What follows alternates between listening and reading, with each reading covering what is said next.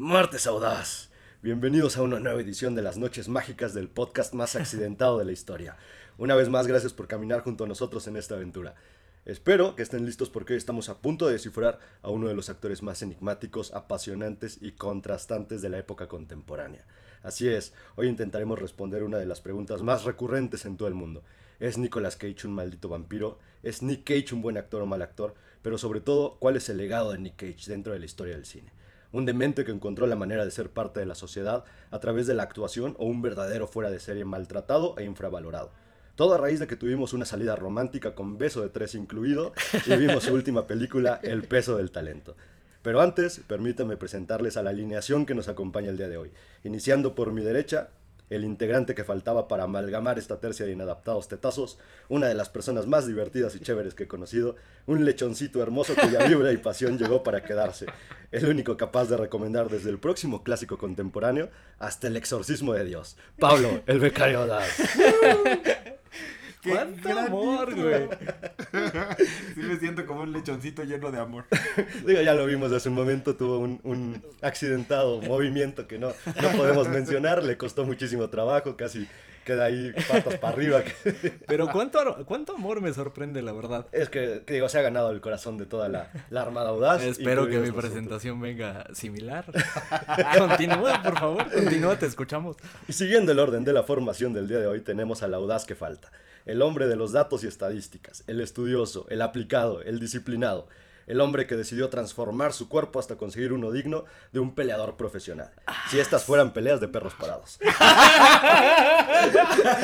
La doble A, y no lo digo por su incursión en Alcohólicos Anónimos, sino porque hoy todos somos audaces. Claro que sí. Una de las personas que más pinches quiero en este bodrio de mundo y humanidad decadente, Alan Audaz, solo por hoy porque prefiere ser Alan a secas, pero como ya dije, hoy somos audaces, me vale madres. ¿Cómo estás, hermano? Güey, estaba muy bien, ibas bastante agradable. Hasta lo de perro parado, que tampoco puedo negar. La, realidad es esa, no, no puedo negar. Entonces, eh, pues bien, con ganas de entrarle ya empezamos de manera divertida. Esperemos que el podcast sea divertido. Creo que el tema da para, para reírnos un rato, para tratar de descifrar este enigma, como bien mencionaste. Y nada, con muchísimas ganas de entrarle ya. ¿Tú cómo estás? Gracias por preguntar, pensé que se les iba a olvidar, que me iban a aplicar una de las tantas que te hemos aplicado nosotros, perdón por eso, Alan. Pero muy bien, bastante contento de estar con ustedes, como siempre, emocionado por el episodio de hoy. A ver qué perradas digo el día de hoy, no sé, la verdad es que estoy un poco bloqueado, pero con muchas ganas, con muchas ganas. Pero te ves entero, te creo que el bloqueo te lo está causando la sobriedad. es algo malo, yo siempre le he dicho, estar sobrio es algo malo, pero, pero bueno, no nos queda de otro. Ahorita lo arreglamos, tú no te preocupes. Pues nada, vamos a empezar. Bienvenidos, la audacia del cine. Have you ever had the feeling that the world's gone and left you behind? Have you ever had the feeling that you're that close to losing your mind? You look around that she's there. You try to play it cool, perhaps, pretend that you don't care.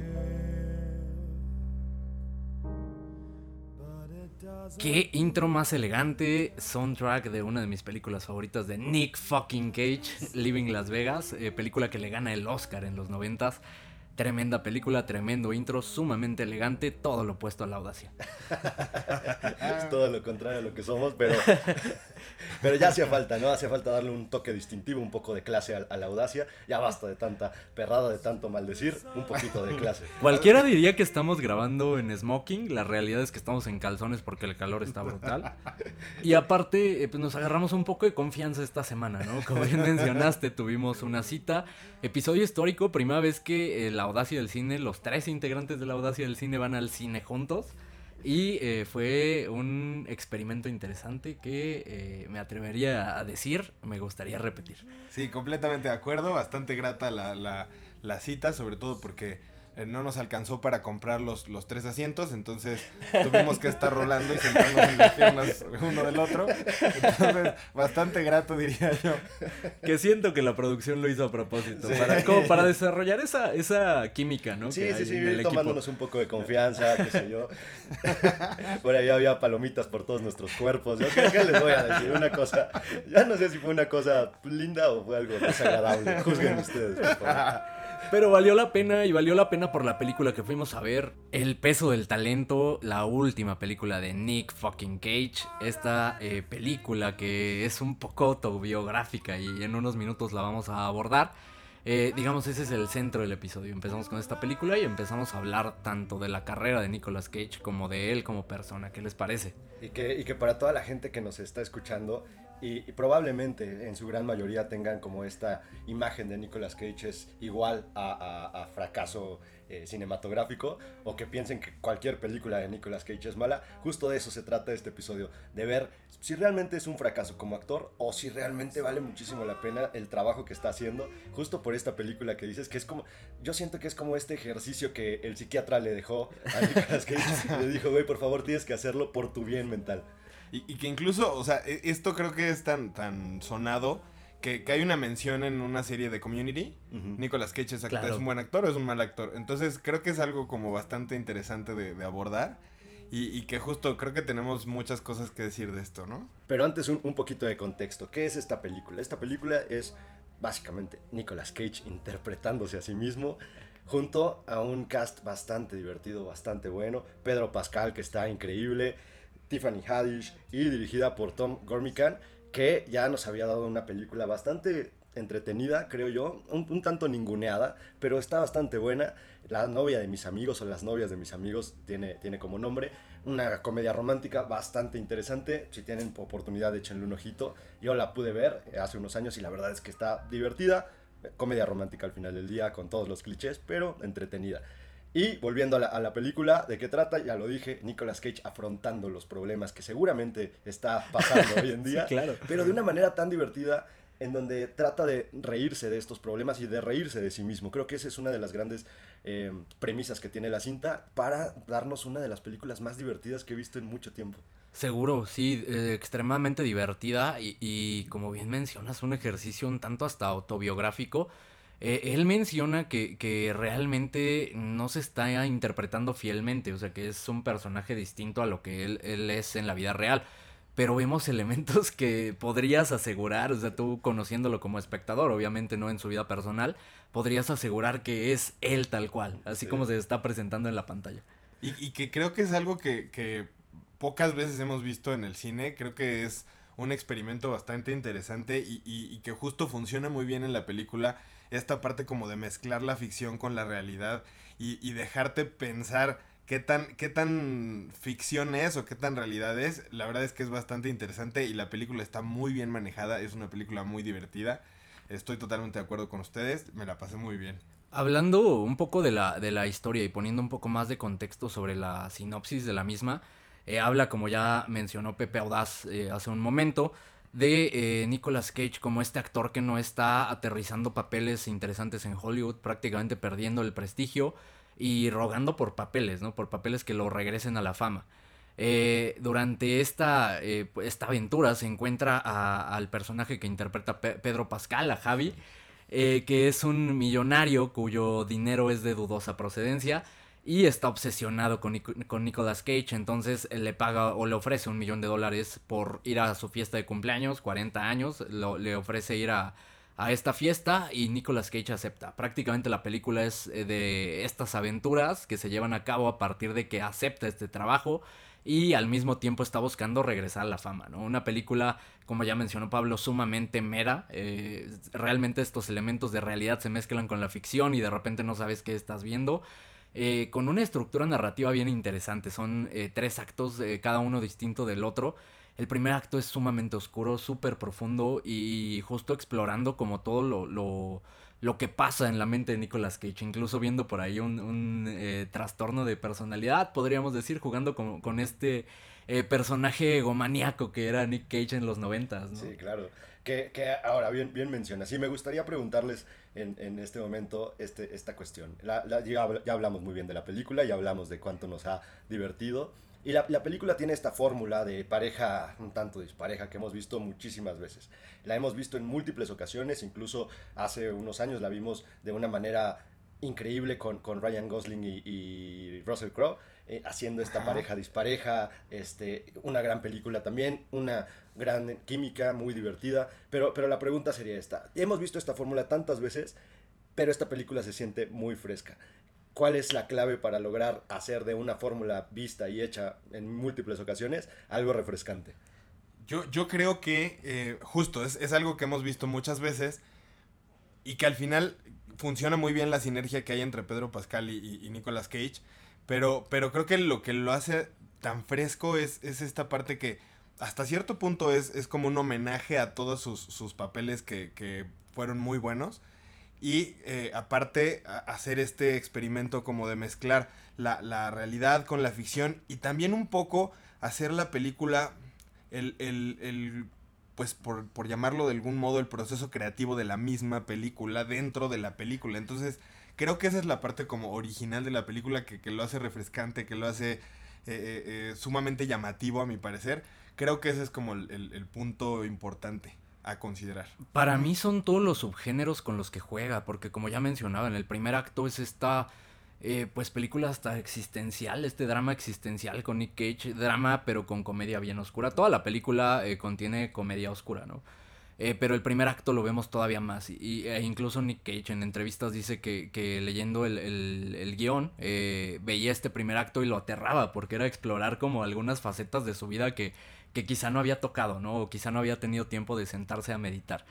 Eh, posteriormente cambia y es este eh, género ya más de comedia, el segundo acto, un poco más eh, comedia de este tipo, como la película que mencionabas de Nice Guys, Ryan Gosling y Russell Crowe.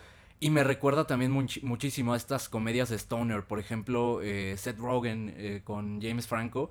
Eh, algunas de, estas secuencias me recuerdan muchísimo a Pineapple Express, película que disfruto muchísimo, o la película de This is the End. Básicamente todas estas comedias de, de Seth Rogen y amigos, ¿no? Y compañía. Eh, el tercer acto se vuelve una película más convencional, incluso una película de, espionaje, una película de acción, y jugando con todos estos eh, elementos sumamente mera. Eso es lo que para mí la hace sentir fresca sumado con todos los homenajes que ya mencionó Pablo a las películas de Nick Cage, que de verdad, si, si has visto, ni siquiera tienes que, haber visto eh, todo el cine de Nick Cage, quizá con sus, no sé, 5 o 10 películas más populares vas a entender todas estas referencias que son, eh, están escritas magníficamente y de verdad se disfrutan muchísimo. Sí, creo que ahorita que mencionas justo este tema de los subgéneros y todo, todo esto lo, lo abordan pero sin dejar de lado lo absurdo dentro de la película. Y, y, por ejemplo, en el tercer acto, donde se vuelve un, tanto más convencional, como mencionas, sigue siendo absurdo. Y eso te, te, te, te, caga de risa completamente durante toda la cinta.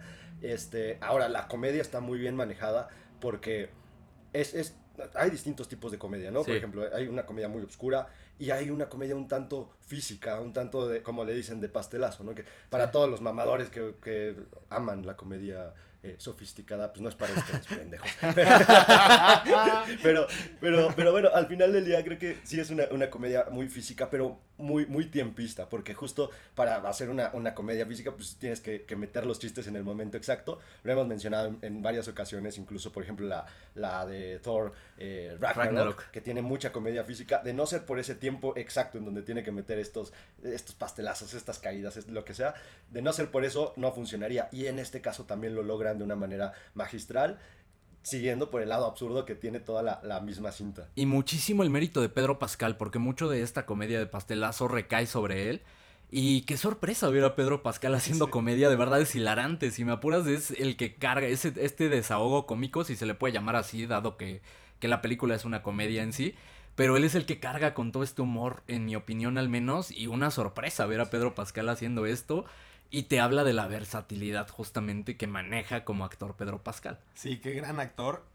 Y justo un poquito ahorita retomando el tema de, de lo que platicabas, Alan, de, de, que justo Nicolas Cage decía que le aterraba hacer el, el primer acto. Creo que algo, algo que también disfruto mucho de la película es ver que Nicolas Cage se burle de sí mismo. Que al final creo que, y que, que es algo que creo todos sabemos, yo, yo, yo, considero que Nicolas Cage es alguien con un ego enorme. Y que ese ego, o sea, representarlo en la película y burlarse de él, debe de ser algo difícil para él, considerando que él se debe sentir como un gran actor, así como, como en todas las películas que ha hecho y, y que protagoniza y que es como, no sé, como con Air, que es el güey super mamador y así. Ya burlarse de eso y burlarse de él tanto en, en, sus papeles como en la vida real debe de ser algo bien complicado, ¿no? Sí. Claro, es una película que necesitaba su carrera, que neces necesitaba él como persona. Y de verdad hasta esa introspección que seguramente lo, lo llevó a través de esta película, de verdad que, que creo que era sumamente necesario. Y, y, ya tengo muchas ganas de entrarle justo a la carrera. Ya destapaste como, como esa, esa cloaca sí, de la carrera de, de Nick Cage. Quisiera entrar. Pero antes quisiera cerrar recomendando ampliamente esta película. ¿Para quién es esta película? ¿Para quién consideran que, que es esta película? ¿Quién debe verla? ¿Quién eh, debería eh, poner unos pesos todavía en el cine? Que ya son las últimas semanas que van a estar. Quizá esta es la última semana que va a estar eh, el peso del talento en el cine. Pero ¿para quién es esta película? Yo creo que para todo el mundo que quiera pasar un rato agradable, más allá de que conozcas a Nicolas Cage o no, la película funciona funciona eh, de forma particular. ¿no? no necesariamente tienes que entender las referencias que hay a la, a la vida y a la filmografía de, de, Nick Cage y te la vas a pasar chingón. Ahora, si, si, si eres fan de, de, Nicolas Cage o al menos te, te causa cierta expectativa su persona, te, tienes, tienes ganas de saber más sobre Nicolas Cage, pues adelante, todavía mejor, ¿no? La vas a pasar increíble. Creo que todo mundo la va a pasar muy bien en esta película. O sea, yo me, atrevo a decir garantía audaz de un buen rato. Sí, completamente de acuerdo. Yo, yo, yo creo que es una película para todos. Y justo es una película que puedes estar teniendo el peor día de la vida. Y, y, la vas a ver y te va a mejorar el día. O sea, real es una película que yo salí muy feliz de, de, de, de ver esta película. Me la pasé cagado de risa toda la película. Entonces creo que es para todos y yo también me aventaría con un garantía audaz. Yeah. Garantía audaz, muy bien. Sí, creo que estoy con ustedes. Es, eh, me atrevo a decir garantía audaz con eh, ciertos eh, puntos, con letras chiquitas. No pierdas. ahí te va, bueno. ahí te va. Sí creo que es una película para todos, creo que es bastante disfrutable y funciona en varios niveles, pero creo que si eres fan de Nicolas Cage o si disfrutas de este tipo de comedia y, como ejemplo ponía las, las comedias de Seth Rogen, estas comedias de Todd Phillips incluso, si disfrutas este tipo de comedia, va a ser de tus películas favoritas del año, me atrevo a decir. Ahí sí, garantía audaz eh, completamente. Si no les gusta, miéntenme la madre. Eh, no sé, y me gustaría escuchar opiniones del, sobre todo de las chicas de la Armada Audaz. Porque no sé si es un poco más humor de vatos. Claramente me encantó y claramente es de mis películas favoritas del año. Y si me apuras de Nick Cage, ahorita eh, jugaremos con eso para, para, definir si es de nuestras películas favoritas. Pero sí me gustaría escuchar opiniones de chicas si las disfrutaron tanto como nosotros. Sí, sería, un buen ejercicio, por favor, Armada Audaz. Escríbanos por ahí díganos qué les pareció la película. Eh, antes de, pasar a, a, Nicolas Cage completamente, me gustaría enaltecer la, la, humildad, un poco de lo que mencionaba Pablo, de, de que Nicolas Cage se ríe de sí mismo, pero también la, la, humildad del resto de, de, los actores y actrices que participan acá, porque todos se ríen de sí mismos, no tienen miedo al ridículo, y, y, y, sobre todo Pedro Pascal es un actorazo y lo hace increíble, y no le tiene miedo a nada, puede hacer el ridículo, puede... Es un personaje encantador, de verdad, es esa persona que quieres conocer y que quieres tener como amigo todo el tiempo. Sí, justo. Completamente de acuerdo, y, y de nuevo reiterar la recomendación, de verdad, si la alcanzan en cine vayan a verla, si no, no, no debe tardar mucho en, en salir en alguna plataforma de streaming, eh, vale la pena que inviertan eh, un rato en esta película. Pero retomando lo que mencionaban, ya destapaste esa cloaca, sí. hay que eh, de plano tirarnos un clavado, ¿no?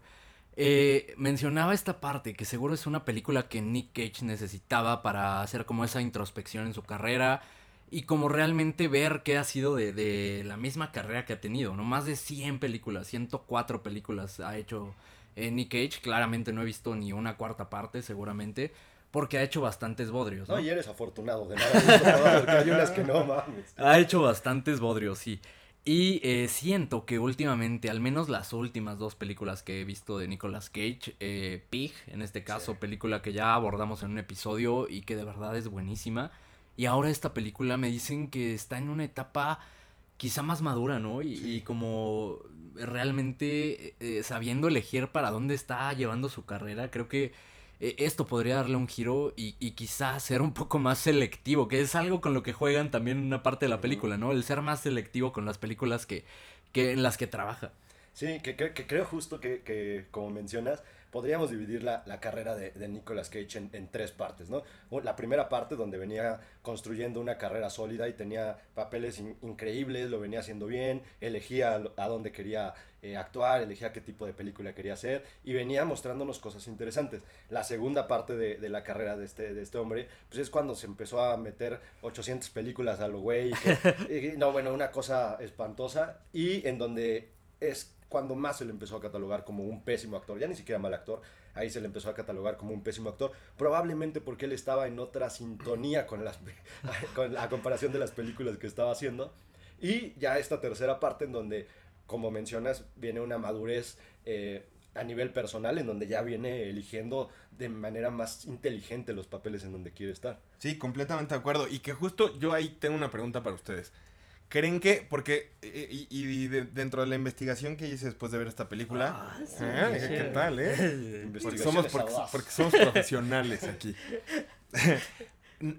o sea, se nota mucho este cambio de que hace cualquier bodrio que se le ponga enfrente a que escoge sus papeles desde el 2018.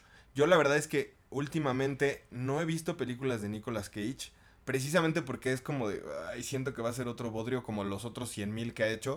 y entonces he estado dejando de consumir películas de Nicolas Cage. ¿Para ustedes es el mismo caso? O sea, ¿sienten que estos, qué será, 10, 15 años que se aventó 50 películas, en su mayoría malas, le peguen para lo que sigue de su carrera? Sí, sin duda. Creo que le han pegado y, me ha pasado exactamente lo mismo. O sea, he, dejado de consumir películas de, de Nick Cage justamente. Eh, pero sí, estoy completamente de acuerdo. Y, también en, en, esta, en este periodo que mencionas, eh, podría estar de acuerdo quizá. Creo que en los noventas es cuando empieza a hacer eh, cine, incluso con David Lynch. Creo que ahí es donde realmente se empieza a hacer un hombre. Primero, me gustaría ir un poco más atrás. Nick Cage es el sobrino, pertenece a la familia Ford Coppola. Es sobrino de, de Francis Ford Coppola y, y, él cuando inicia, o sea, tiene relativamente fácil esta incursión al cine porque ya traía este nombre. Pero eh, inicia sin utilizar este, este apellido de, de Francis Ford Coppola justamente para forjar su propio eh, rumbo. Por eso Nicolas Cage en vez de Nick, Nick Coppola o Nicolas Coppola. Entonces empieza a, hacer cine y lo encuentra David Lynch, hace Wild at Heart, lo hace increíble en Wild at Heart, tremenda película, si no han visto también recomendable si, si quieren explorar la filmografía de David Lynch. Eh, posteriormente hace Living Las Vegas, gana el Oscar y dices, este, este cabrón tiene para muchísimo. Y justo ahí es donde empieza a hacer cualquier cosa. Hace algunas películas de acción que la verdad disfruto bastante, pero no son buenas, no son buenas películas sí quizá parte de la historia del cine porque son hiper populares y son bastante disfrutables, pero en cuanto a aspectos cinematográficos, pues dejan muchísimo que desear, ¿no? De ahí todos los 2000 se la pasa haciendo bodrio, salvo contadas excepciones. Y sí, completamente de acuerdo. A partir de 2018 quizá empieza a echarle más ganas en cuanto a selección de papeles, justo porque traía todo el peso de estas eh, 8000 películas malas que había hecho, ¿no? Sí, y que, digo, e-, era un ícono, ¿no? Era un, un ícono tanto eh, sexual, porque pues, para muchas personas era súper atractivo y era el galanazo, y también era, era un icono de acción, justo en las películas que, mencionaba Alan hace un momento, que, que, son, son buenas, digo, al final entretienen y logran su cometido, no van a ser el, el mayor clásico de películas de acción ni mucho menos, pero entretienen y lo hacen muy bien. Ahora, creo que el, el, problema de, de, Nicolas Cage pues, viene a ser el, el, tema de, el tema financiero, ¿no? Cuando caen en esta bancarrota, si se puede llamar de esta manera, tuvo problemas con, con eh, problemas fiscales muy fuertes, incluso creo que le embargaron propiedades, ahí, a, compraba cuantimamada, se compró un, este, un cráneo de dinosaurio, el no, ¿para qué madres quieres un cráneo? Pero bueno, tenía el varo, tenía el poder y lo, lo compró, ¿no? Entonces se queda sin lana y pues se pone a trabajar en lo que le dieran, cabrón. O sea, no, yo creo que si en, ese, en esa época llegaba la audacia y le decía, tenemos una película, calaba, ¿eh? Que sabes que la, la vida es sabia, cabrón. Por eso no le da dinero a, a- a gente como nosotros, porque probablemente haría lo mismo, güey. Por eso no estamos monetizando aún, porque probablemente lo primero que compraría sería el pinche cráneo de un triceratops. güey. No tenemos varo y nos las ingeniamos para comprar chingaderas. Sí, la, la vida es sabia, tienes razón. Sí, completamente de acuerdo. Y probablemente estaría vestido como Nick Cage para ir a, cualquier parte, ¿no? Para ir, a- para ir- por las tortillas con mi traje de piel de serpiente, sí. Eh, pero sí, estoy completamente de acuerdo contigo. Ahora, me gustaría explorar un poquito la, la filmografía de, Nick Cage. ¿Cuáles dirían que son sus películas favoritas de, de Nick Cage? No necesariamente la- las mejores. Mejores. O es más, vamos a separarlo así. Primero las que consideran que son las mejores películas y luego las que más disfrutan, porque estoy seguro que son completamente diferentes. Sí. Bueno, en algunos casos, por lo menos para mí, sí. Yo creo que las, la- las mejores, para mí, eh, eh, son las que hizo en los noventas. Eh, Gone in 60 Seconds, este, Face Off, bueno, cara cortada. Este, sí, sí era cara Contra cara. Contra cara, contra cara, pero una disculpita a toda la audiencia. Es que yo solamente me sé los títulos de las películas en inglés. Cara. Hace ocho días pregonando su frase de La humildad. No, Ustedes tienen la culpa, ustedes me hicieron mamador. Forjando mamadores desde el 2021. güey. la- se ha creado un monstruo. ¿eh? Ok. Eh, ¿qué, otra, ¿Qué otra película me, me gustó mucho? Obviamente Living Las Vegas, 8 milímetros, me parece que son las mejores que tiene. De las que más disfruto, obviamente son, son estas que considero que son las mejores. Y también hay al- algunas otras, como por ejemplo eh, Con Air, que es tan mala que, que es buena. Tremenda, pero sí es la mejor forma de describir Sí, esta película. Eh, ¿qué, qué otra película me gustó mucho? Sa- ¿Saben qué película? Que creo que esta la hizo en los 2000 y, y que es una terrible película, pero que yo creo que el argumento me gustaba mucho. La de Presagio, creo que se llamaba Presagio. Ah, claro. Sí. Que, que, que regresaba dos minutos, o sea, él, él veía dos minutos adelante en el tiempo, una cosa así. La, la, la premisa me gustaba mucho.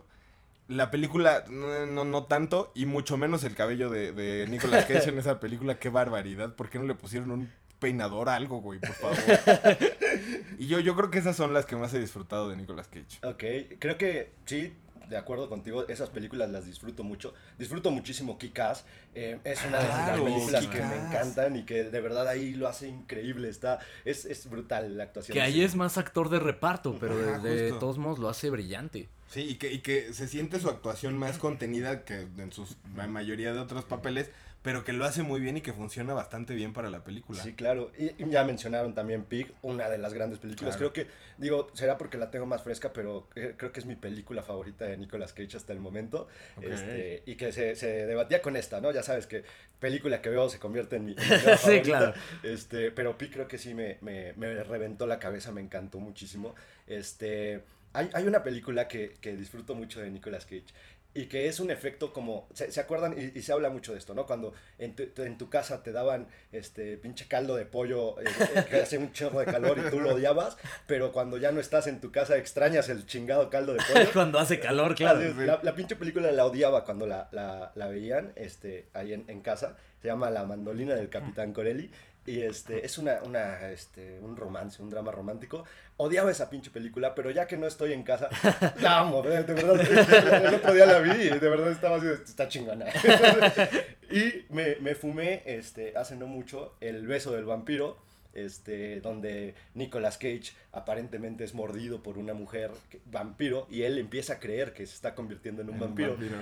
Es una película muy chingona, honestamente yo, yo pensé que era un, un bodrio la película, porque aparte muchos de los memes Ajá, o- o son de son de película, esa sí. película y dije, esta es una mamada, a ver, y me atreví a verla, este, sin estar pacheco obviamente, porque ya, ya, ya es que decir, me atreví a verla y la verdad es que está muy buena, o sea, sí juegan mucho con esta psicología del personaje que empieza a creer que es un vampiro, pero te dejan abierto como a la audiencia de que tú consideres si es verdad que se está convirtiendo en un vampiro o se está volviendo Ah, pinche sea, loco. está loco Está muy buena, de verdad, si tienen chance, échenle un, un ojo. Creo que esas son, y, y sumadas a las que mencionó Pablo, creo que esas son mis, mis películas favoritas de, de Nick Cage. Los dos están diciendo estupideces, les voy a decir la verdad absoluta en este momento.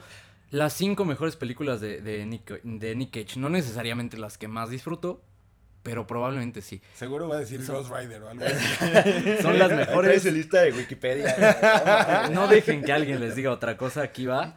Eh, las cinco películas en ningún orden específico son Wild at Heart, eh, tremenda película de David Lynch, de las mejores que ha hecho sin lugar a dudas.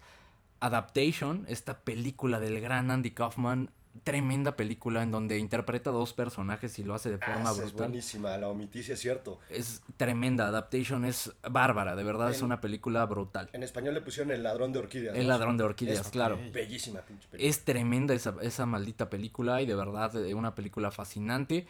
Eh, tengo también Pig, como bien mencionas, una tremenda película que, que hizo recientemente, película sumamente disfrutable.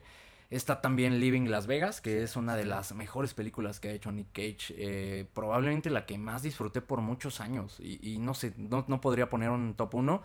Y la quinta es esta película, El peso del talento, de verdad, tremenda película que se sale del molde de todo lo que ha hecho Nick Cage. Esas son las cinco mejores películas de Nicolas Cage. No dejen que, que alguien les diga otra cosa. Y si sí, déjenle de hablar.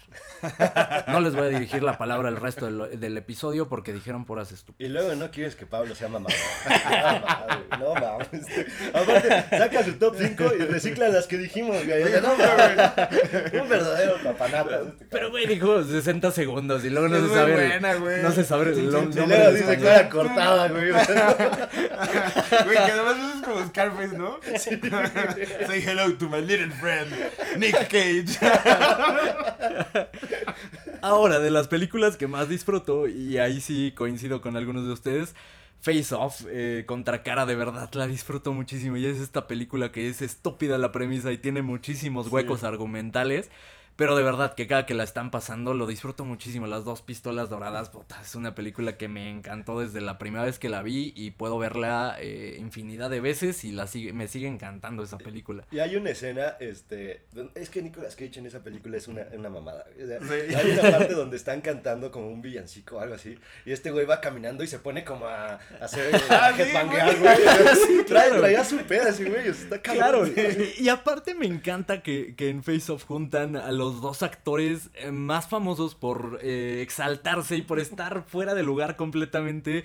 John Travolta y Nick Cage, los dos sobreactuados en todo pinche momento, los dos son brutales, está increíble esta película. No dudes que esa película la hicieron en perico los dos. Sí, Seguro, sí, claro. seguro. Conner también me fascina con su peluca y, y- y estúpidamente cheesy. Y la película es estúpida por donde la veas, pero también la puedo ver cada que la están pasando. Me encanta esta película también de lo mala que es. Y eh, otra también que es bastante mala y disfruto muchísimo y ninguno de los dos la mencionó, La Roca. Ah, claro, La Roca. La Roca es película, tremenda con, sí. con eh, Sean Connery, eh, una película tremenda también. Pero esa no es mala, güey. Está muy chingona. Sí es muy mala. chingona, güey. Sí es mala, güey. Creo que lo único bueno es eh, Rocketman, la canción de Elton John, que me parece que está en los créditos, ¿no? Y bueno, juegan por ahí también con la letra de, de Rocketman. Me encanta también esa película. Malísima, me fascina. También hay otra, Matchstick Men. No Esta la- película de, de estafas, no sé si la Ay, recuerdan. claro, sí, ¿La sí, de sí, por Scott? supuesto. Ajá, Ah, claro. esa sí es buena. Es bu- esa sí es buena. No, esa, es es, es buenísima. que, es que tiene tantas películas que Sí, podríamos claro, hablar como sí. ocho horas de, de las películas de este güey y no acabaríamos. Ahora vamos a tratar de resumir todo esto, porque tiene películas que son eh, bodrios, tiene películas que son malas, tan malas que son buenas, y tiene películas buenísimas. En todas estas sus actuaciones son completamente diferentes. Sin embargo, creo que las películas que eh, creo que coincidimos, y si no coincidimos, yo dije la verdad absoluta con las cinco mejores de Nicolas Cage, eh, tiene algo en común, su actuación es un tanto más contenida. No está eh, por todos lados como en el resto de estas películas que, que mencionamos. ¿Están de acuerdo con, con esta parte en que las películas en las que mejor se ve Nicolas Cage es cuando contienen su actuación? No, no creo, güey. O sea, digo, em, lo hemos dicho, ¿no? Para que un, un actor pueda lucir, pues sí tiene que ir contenido o encausado por el director. Claro. Pero en todas, a pesar de que esté contenido, en todas las películas hay un momento Nicolas Cage. Hay un momento en donde sí se, se vuela la barda y empieza a ser exagerado y todo. Por ejemplo, en Kikas, toda, toda la, la actuación va, va muy sobria, muy, muy de Sí. mano. Y justo en la parte donde, donde está este, peleando, bueno, ya en, en la escena donde están peleando contra los malhechores y él está en una silla y está, empieza a gritar de la nada y... ¡ah! Ay, se vuelve Sí. loco. Y es sí. momento Nicolas Cage. Y en todas, en esta incluso lo hacen por ahí a través de un, un alter ego para darnos ese momento. Que ahí podrías decir, podrías decir que es justo este alter ego y lo crees completamente porque dices, claro, esa es la explicación. Tiene este trastorno de, de bipolaridad o un ente en su mente que le está diciendo, tienes que ser Nicolas Cage. Sí. Eres el maldito Nick Cage. Tienes que salirte de la película. Exáltalo todo. Sí, sí, sí, sí, justo. Grita. Grita, destruye todo, lúcete. Todos los demás están por debajo de ti. Sí, ¿no? Y que sabes un poco en línea con el becario, ¿no? Siento que tiene también este personaje dentro de su cabeza que le dice, sé mamador, créetela, eres lo más grande de la hora. El podcast es tuyo. El podcast es tuyo. Sí, de acuerdo. Sí, sí, repente puede ser el, el más noble y, y de pronto se pira y sale otro personaje. A ver, háganse un lado, pendejos. Ya no sé ni con quién tratamos, pero sí tienes razón, ¿eh? no, lo, no lo había diagnosticado de esa manera. Tienes un punto. Eres Pablo, el puto becario. Esos güeyes son tus becarios en realidad. Pero no lo saben aún. Sí, claro. Pero, pero volviendo al, al- al maldito Nick Cage, este, es verdad, tiene, tiene, no sé si tenga por ahí algo, algo mental muy cabrón, porque sí pareciera que tiene un, un, un trastorno, tiene ahí un, un tema de bipolaridad o, o incluso múltiples personalidades, no lo sé, porque sí pareciera que son diferentes actores a lo largo de la Sí, película. sí, claro. Oigan, y justo a- ahorita que, que, que mencionaban el tema de, de- de- de ver a Nicolas Cage más contenido y, y que sus películas funcionen así, ¿creen que, o, o sea, justo me, me vino a la mente, ¿creen que es el mismo caso de Jared Leto? Porque ese güey también, cuando lo, cuando lo contienen en sus papeles, creo que hace películas mucho mejores que... que- que- Posiblemente, ¿eh? Posiblemente me suena bastante. ¿Y sabes quién sí tengo clarísimo que es exactamente igual? Bueno, ya mencionamos a Travolta, que eh, ahí es más difícil encontrarle buenos roles, pero e- es, completamente así. Él se inclina más al lado de, de exaltar todo, ¿no? Pero Al Pacino. Al Pacino es el mismo efecto. También si no lo contiene, se deja ir y, y grita y se traga el, escenario y se traga la pantalla y a su contraparte. También es así, pero que también cuando lo contienen es cuando luce muchísimo más. Sí, sí, sí, que también tiene su- sus momentos, ¿no? Incluso contenido, Claro. tiene su- en el mismo padrino, que iba muy, muy sobria su actuación y de repente se encabrona y empieza a gritar y se vuelve, se vuelve otra persona. Claro, siento que son actores que tienen que, que ser dirigidos por personas muy inteligentes, que sepan en qué momento darles rienda suelta, ¿no? Para que realmente exploten esta parte que también disfrutamos muchísimo. La realidad es que ver a Nick Cage siendo Nick Cage o a Pacino haciendo un Pacino también lo disfrutamos muchísimo siempre y cuando haya contexto y haya una justificación eh, a través de la película. ¿no? Sí, Claro. como, como decimos, ¿no? Que los vayan causando el director, no nada más que los deje hacer lo que quieran, porque ahí es cuando salen la las películas como Ghost Rider, que no, no mames, yo me acuerdo, me acuerdo mucho de la segunda, eh, hay una escena donde Nicolas Cage empieza como a transformar en, en este personaje con cabeza de fuego, y su actuación de verdad es, es, es hilarante, pero en el mal sentido, o sea, si te da pena, si dices, ah, güey, retírate, cabrón. No vayas lejos, la escena de The Wakerman, famosísima porque es estúpida, ¿no? La de las abejas. No te Ah, sí. vis, es horrible. mi boca! Sí, es horrible.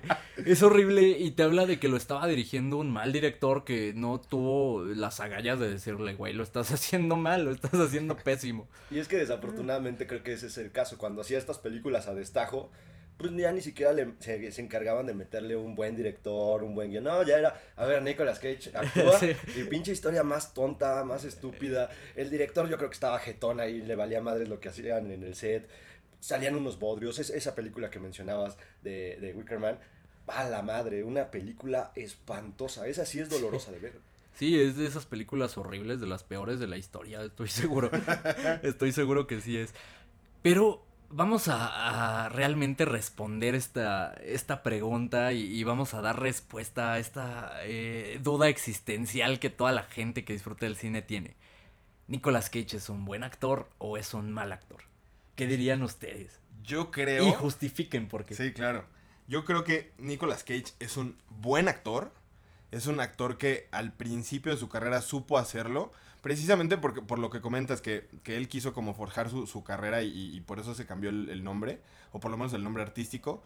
Que, que aún así podría ser un poco clickbait, porque las primeras películas que realmente protagonizó fueron de, de su tío. Así Sí. que, o sea, hasta cierto punto sí le ayudó el tío para, para, para lanzarse a la fama, porque al principio y él lo, lo intentó hacer como por su cuenta y no le salía y le daban papeles chiquitos.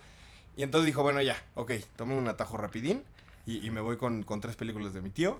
Y ya después empezó él a hacer su carrera. Yo creo que los primeros 10 años de, de- su carrera, él empezó a experimentar y a, forjar lo que después en los 90 se convirtió en un, en un actor de renombre y un actor que ponías a lo mejor en la misma mesa que un Arnold Schwarzenegger, un, un que, que además esta- estaba como, como chistoso porque todos los demás estaban mamadísimos y él sí, sí estaba mamado, pero no tanto. Entonces lo hacía, lo hacía como, como más, pues como una persona más normal, por, por así decirlo, no como un güey, como un Terminator o así. Entonces yo creo que ahí tuvo 10 años de, de- una muy buena carrera. Y entonces empezó a tomar malas decisiones, así como Pepe Audaz. y ahí fue donde todo No, se fue pero al Pepe. Audaz lleva como 35 años tomando malas decisiones. Todavía no cabrón. llego a mi etapa madura. Ténganme paciencia, por favor. Exacto, esto es lo, lo que nos dice Nicolas Cage, es que todavía podemos re- reivindicarnos como, como lo hizo él. Y justo yo creo que, o sea, este tema de tomar malas decisiones y decir, ay, no mames, ese, ese, ese cráneo de dinosaurio se ve fregón, seguro quedaría muy bonito en mi sala. Eh, Justo yo creo que eso fue lo que lo llevó a, a que esta parte como artística que él tenía se fuera al demonio. O sea, ya dijo, ya me voy a volver comercial, chingue su madre, y voy a hacer cualquier tarugada y siempre, siempre y cuando me alcance para solventar todas las deudas que tengo por comprar dos castillos y una isla y, Sí. y, y- y el cráneo del dinosaurio y tanta madre que se compró. Y, y- y ya después, o sea, ya ahorita, justo creo que está retomando el camino del bien. Y entonces ya, ya está empezando a regresar a estos inicios de decir, ok, ahora sí voy a hacer las cosas bien, ahora sí voy a empezar a hacer papeles más serios, voy a empezar a hacer... Y, y no sé si esto se deba a que a lo mejor contrató un nuevo contador y que el contador le dijo, ya no mames, no puedes contratar otro, otro cráneo de dinosaurio, por favor, por el amor de Jesucristo. Que, que por Sí. ahí dicen que tiene un pulpo que le costó Ah, 150 mil dólares, güey. Que saben que si, si esto es cierto, si tienen el número de un buen contador, pásenselo por favor para compartírselo a Pepe. Le urge a este cabrón. Acepto donaciones, ¿no?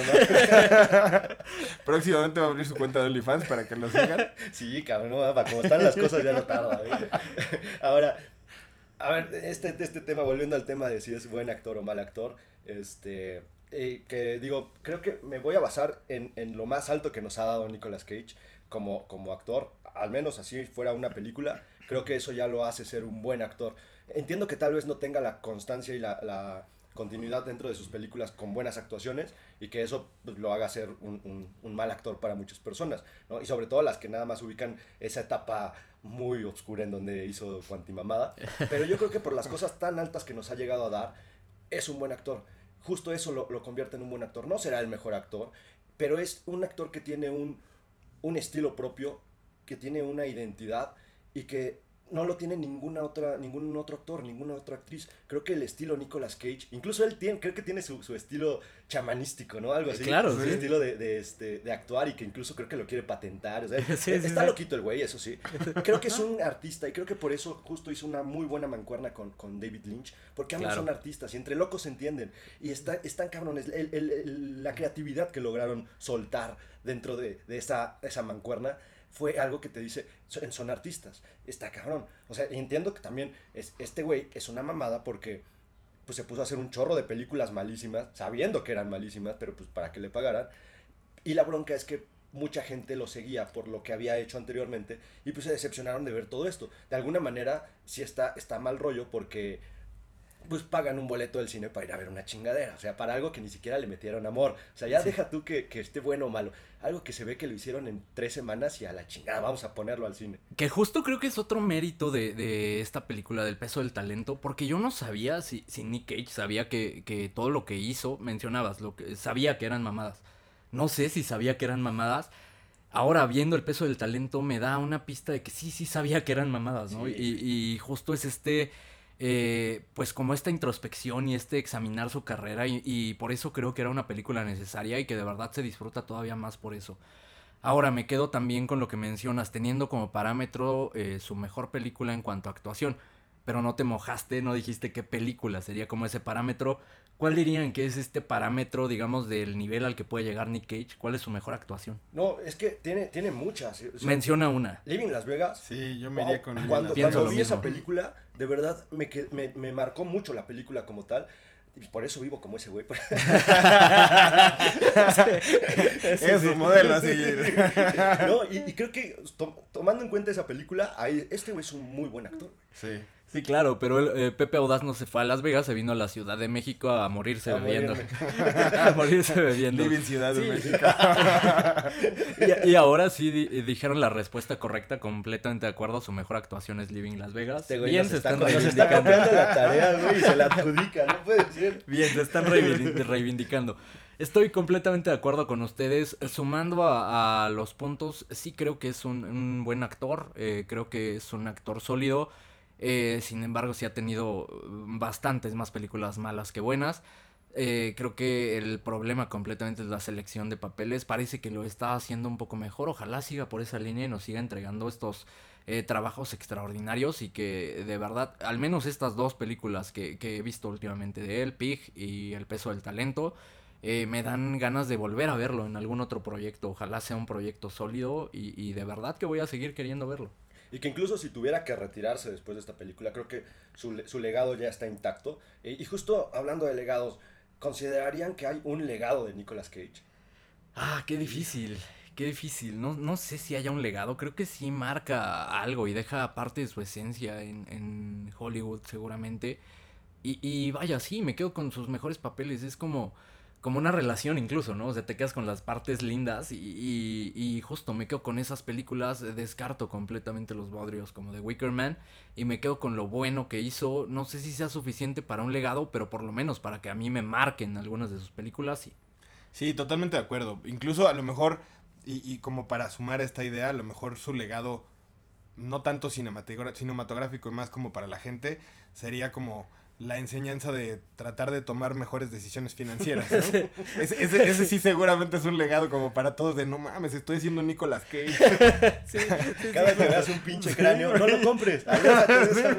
Cada vez que te encuentres algo en Amazon y que digas, híjole, lo quiero comprar, pero no lo necesito, pero lo quiero, ¿qué hago? Y ya cuando lo compras, ahí puedes decir, hice un Nicolas Cage. Sí, Nicolas justo. Cage. Que, que hablando de cráneos, este, creo que también se había comprado. Ese cráneo creo que se lo ganó a, a DiCaprio, ¿no? En una subasta. Y que después se, se enteraron que venía la procedencia del cráneo era del mercado negro y pues tuvo que regresar el chingado cráneo. Y luego se había comprado otro cráneo de, de otro, otro este, animal. No me acuerdo cuál, pero creo que ese cráneo lo tenían en su casa y en una, en una peda le dio en la madre al chingado cráneo. Ya, ya, ya destapaste otra cloaca dentro de la carrera de Nicolas Cage. Vamos a hablar de estos eh, datos curiosos y de estas historias, de estos mitos de- del enigmático Nicolas Cage. Les voy a contar algunos datos. No todos son ciertos. Ustedes me van a decir cuáles creen que son ciertos y, y vamos a ver cuántos aciertan. Ok, venga. Primer dato. Nicolas Cage tiene como mascotas un cuervo y una serpiente de dos cabezas. Nah, no mames. Es no-. No, existe una serpiente de dos cabezas, güey. Es completamente verdadero. Si No. tiene un cuervo de mascota y consiguió una serpiente de dos cabezas. eh, eh, estaba, era una película, una película, una pregunta truqueada porque sí tuvo esta serpiente de dos cabezas, pero murió. Pues, eh, técnicamente era eh, pues una abominación, entonces tuvo un periodo corto de vida, murió. Actualmente no lo tiene, pero sí la tuvo una serpiente de dos cabezas. Ahorita todavía sigue friki. teniendo el pulpo, ¿no? El pulpo. El pulpo sí. Ok. Va. Mames, ¿de dónde sacó una serpiente de dos cabezas? Sí, güey. ¿Qué circo tuvo que haber ido? Te lo compro. No, joven, pero es parte del show. Te lo compro. Me vale más, te lo compro. Segunda pregunta. Nicolas Cage fue a un casino en Bahamas y con 200 dólares ganó 200 mil dólares jugando ruleta. Sí. Sí, yo creo que es verdadero. Ah, relativamente verdadero, es falso. No se estés trucando la pregunta. Ganó 20 mil dólares, pero sí ganó eh, 20 mil dólares ganando, eh, apostando 200 pesos. ¿Qué hizo después con ese dinero? Eh, lo donó a una eh, fundación de niños huérfanos, a un orfanato eh, ahí en Bahamas. Eh, llegó con los, dos- los 20 mil dólares en efectivo y los donó. Eh, y dice que de ahí dejó de apostar porque tuvo una noche buenísima y dijo que esto es eh, mítico, esto es legendario, no voy a volver a apostar jamás. Wow. Oye, Qué gran historia, güey. buena, ¿eh? Tercer pregunta, Marilyn Manson y Nicolas Cage son la misma persona. Ay, Mira, tomando en cuenta de que yo Son hubiera pensado que igualitos, sí, güey. pero tomando en cuenta que a Marilyn Manson últimamente lo he visto ya más, más hinchadito y a Nicolas Cage, creo que no son la misma, pero son iguales. Sí, Hay una foto igualitos. recientemente, hace como uno o dos años, salió esta foto en la que están los dos y bueno, fue como para probar, no, no somos la misma persona. Pero puta madre, son igualitos, los dos son idénticos. Entonces bien podría ser verdad. De esta sí no sabría decirles si es realidad. La única vez que los hemos visto juntos es en esta foto y puede ser Photoshop. Sí. ¿no? Entonces probablemente sí son. Ahí va otra pregunta. Nicolas Cage durmió en el castillo de Drácula. Sí. Sí, eso sí. Sí. Exactamente, rentó el castillo de Drácula una noche para dormir en él. ¿Por qué? Porque podía y porque quería. Porque él, Claro. él- él seguía pensando que lo había mordido una mujer vampiro y él era vampiro. De acuerdo. Te habla un poco de, de lo, lo mencionaba hace rato, lo loco que está, ¿no? Lo- el- el- y también el tener dinero y poder gastarlo en cuantas Es que es- pendejadas se te ocurre. Es el problema de que se volvió estúpidamente rico, que pues dio rienda suelta a, esta, a estas- a estos gustos un tanto peculiares, por así decirlo. Sí, claro. Que si, si nos estás escuchando, Nicolas Cage, aquí en el estudio, aquí, aquí nació la llorona por si quieres venir a, a- a- a quedarte a dormir una noche, te la rentamos. Siguiente eh, dato interesante de Nicolas Cage, eh, y díganme si es eh, verdadero o falso. Eh, un mimo lo siguió durante un día completo en la filmación de una película. Suena verdadero, Sí, pero suena, no suena raro, pero güey, suena- ya con Nicolas Sí, Cage, ya uno no sabe. Sí, es verdadero. Un mimo lo siguió, o al menos él lo asegura. eh, No hay forma de comprobar si es real, pero él asegura que un mimo lo estuvo siguiendo un día completo imitando sus movimientos durante una filmación hasta que la producción fue a sacar a este mimo, ¿no? Y ¿De dónde salió este mimo? Nadie sabe. ¿Quién era este mimo? Tampoco nadie sabe, pero Nicolas Cage asegura que lo estuvo siguiendo durante todo un día. Tal, tal vez era el alter ego de Nicolas Sí, Cage. güey, yo creo que Otro dato. Eh, una tarde, un fin de semana, Nicolas Cage estaba aburrido, tenía eh, hongos alucinógenos y empezó a consumirlos con su perro. Eh, empezaron a verse fijamente y, y se comunicaron de forma espiritual. Completamente verdadero. Sí, Completamente suena, suena verdadero para Nicolas Cage. Otra vez pregunta trucada, es falso, fue su gato. Pero sí, completamente verdadero. Qué grande es Nicolas Cage. Güey, ¿qué le podría haber dicho el gato? Necesito whiskas. Sí, vieron a través de sus almas, eh, conectaron a niveles espirituales. Sí, pero también verdadero. Este ya lo, lo- Necesito que me des al pulpo. Este ya lo mencionaron, que eh, compró unos castillos en Europa eh, y bueno, ya va un poco spoileada la respuesta. Compró dos castillos por un valor de 12 millones de dólares en Europa. El motivo para comprar estos castillos era para encontrar el Santo Grial. Él aseguraba que ahí estaba, ahí iba a encontrar el Santo Grial, entonces por eso compró los castillos. Digo, ya les dije que era verdadero, pero sí otro dato curioso, ¿no? De, de Nick Cage. El último dato, una vez despertó a las 2 de la mañana y había un hombre desnudo eh, en la cama donde dormía con su esposa frente a la cama, viéndolos fijamente, comiendo helado eh, mientras ellos dormían. ¿Verdadero o falso? Falso. Uy, qué miedo. Yo quiero, yo quiero decir falso porque sí que es pinche miedo. Sí, güey, no mames, imagínate. Yo, yo también me, me gustaría decir falso. No, es verdadero, completamente No, verdadero. Sí estaba este hombre desnudo con una chamarra de piel, me parece la chamarra de piel de, de Wild at Heart. La tenía puesta y tragando helado mientras los veía. Qué puto horror. ya sé, no pero yo, si, si el dato hubiera sido al revés, o sea, una persona despertó y estaba Nicolas Cage desnudo comiendo helado, yo hubiera dicho verdadero. sí, completamente de acuerdo. Es que, es que Nicolas Cage es un personaje tan enigmático. Ahí, ahí- ahí les va otro, otro dato, este, ahorita que está aconteciendo el juicio de, de Johnny Depp y, y Amber Heard. Nicolas Cage le consiguió el casting para la primera película de Johnny Depp. O sea, prácticamente- claro, y- sí. y Johnny incluso ha dicho que le debe la carrera a Nicolas Cage. Nicolas Cage. porque no manches. pues, de- a Johnny de plano no le daba nada. Pues, era, un, era un morrillo. Y pues, muy, muy, se hizo muy amigo de, de Nick Cage. Buenas pedas que se ponían juntos. Entonces, Sí, seguro. En una de esas le dijo Nick Cage, oye, güey, pues tú estás guapetón, te voy a conseguir un, un papel. Este, porque pues tengo los, los medios. Porque Soy- quiero y porque Soy puedo. sobrino de Francis Ford Coppola. ¿Dónde quieres actuar, chiquito? Y, y ahí fue donde se impulsó la carrera de, de Johnny Depp. a- ahora que lo piensas, a lo mejor no era su gato, era, era Johnny Depp. Pero él lo decía, pues era mi, mi chalán, era mi gato. Probablemente puede ser, puede ser. Sí, puede ser. ¿Y sabes está esta anécdota del helado, me da miedo algún día encontrar al, al becario audaz así, que, que despierte y que el becario audaz esté comiendo helado. O sea, me ve. ya, ya pasó que, que, que lo vimos acá de la nada, ¿no? Ya, Sí, la ya. se apareció. Afortunadamente no estaba desnudo. O sea, ya, si no, ahí sí que pinche horror. Pero, pero no dudes ni tantito que un día lo, lo podamos ver así, ¿eh? Es que, es que lo que no saben es que, o sea, ya pasó, pero nunca despiertan. Tenemos el sueño pesado. Y me, me acabo el helado y nunca despiertan, pues ya me aburro y me voy. Está bien, voy a tratar de, de despertar más seguido durante la noche. Ya eso es maña, güey. Por lo pronto, esto es todo por parte del episodio especial de Nicolas Cage. Un episodio que me divertí bastante haciendo. Ojalá la Armada Bodas disfrute el episodio. Si lo disfrutaron, eh, coméntenos. eh, siempre son bienvenidos los comentarios, la interacción con ustedes. Síganos en todas las redes sociales para que esto sea posible. En todas las redes como arroba audacia del cine. Y gracias por, por siempre darnos sus comentarios. Y no olviden de ver esta película. Real está muy buena. No se la pueden perder. De verdad, búsquenla y nos dicen qué les pareció. Sí, de acuerdo. Y que ojalá el episodio ayude un poquito a que se quiten esa mala imagen que tienen de Nicolas Cage. No es un fracaso de actor, es un puto capo. Es de verdad increíble el cabrón. Es enigmático, es apasionante la vida que lleva este güey. Es de verdad. Y, y quédense con lo mejor que ha dado en, en sus actuaciones, quédense con sus mejores películas y pues no dejen de escucharnos. Muchas gracias. Y sobre todo la- algunas de las películas que mencionamos acá, eh, puntualmente el top 5, el top 5 absoluto que yo di. Eh. eh igual si no se acuerdan, lo buscan en Wikipedia y ahí está. Muchas gracias por escucharnos nuevamente. Hasta pronto.